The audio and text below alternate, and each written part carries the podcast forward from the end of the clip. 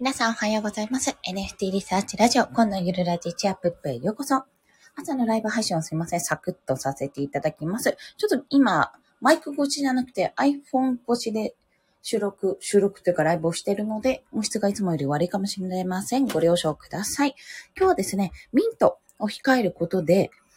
起こるデメリットと、それに対する対処法についてお話をします。というのは、今朝方ですね、こんなツイートを見かけたんですよ。というのは、なんか最近ミントしてない作品があると、多分この方はコレクターの方でご自身も、あの、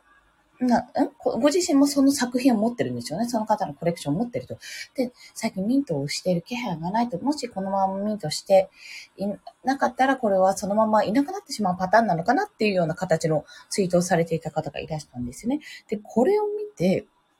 あの、要は最近市場が落ち着いてきたからやめちゃったのかなっていうご意見だったんですよ。で、それは、あの、まあ、誰に対して言ってるかわかんないんですけども、あ、なるほど、こういう風に見られるんだなっていうところ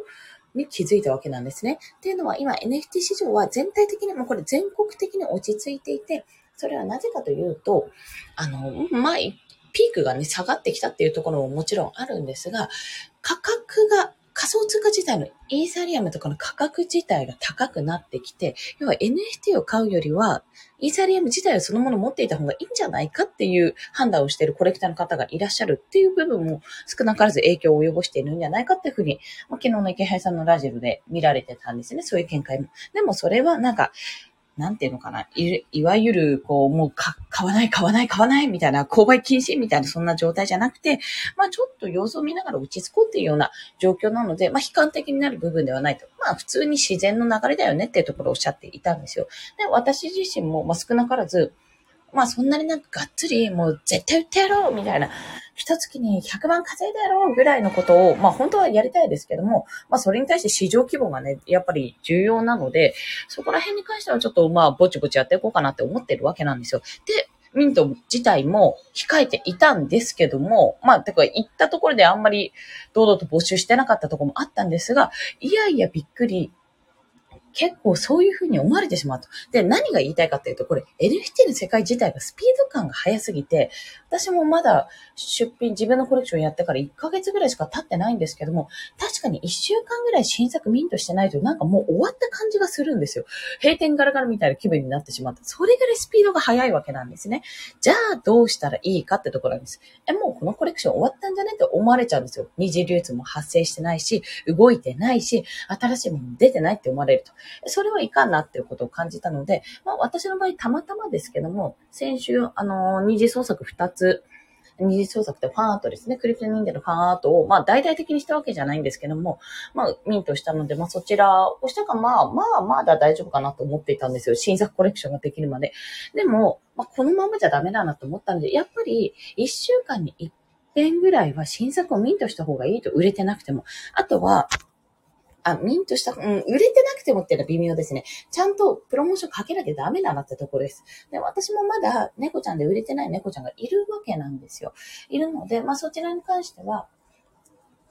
失礼しました。あと、もうちょっと、ま、こういう風にやってるよってことを、まあ、認知度を上げるためにも言っておくのも大事だし、あともう一体いるんですね、実を言うと。猫さん、あの、一番最初の初期の猫さんがもう一体いて、そちらはまだミントしてないので、まあ、これもぼちぼち今週中に上げて、まあ、こんな風に今残ってるのはこれだけです。あとは二次流通で回ってるので、もしよかったら、オファーかけてみてください、みたいな感じのを、やっぱぼちぼちやっていかなきゃいけないと。で、なおかつ、まあ、あんまりこうミントの速度が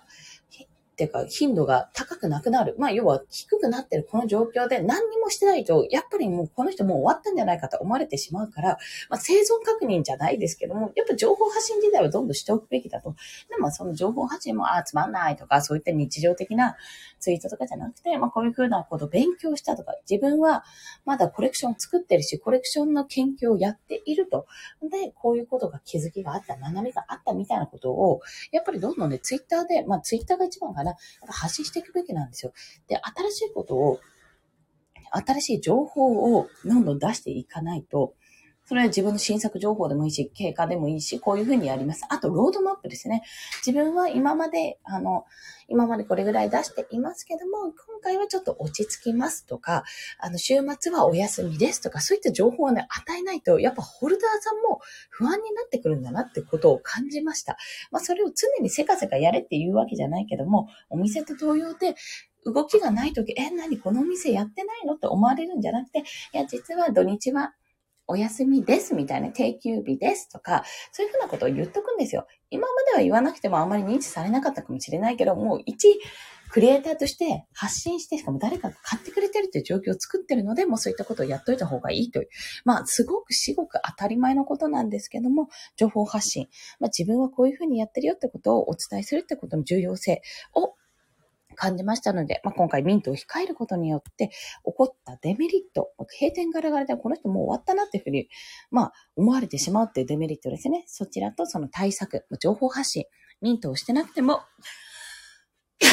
失礼しました。くしゃみ出ちゃった。ミントをしてなくても、情報発信をしていくってことが大事ということを今日はお話ししました。それでは今日もお聴きくださりありがとうございました。また一日頑張っていきましょう。コンでした。では、また。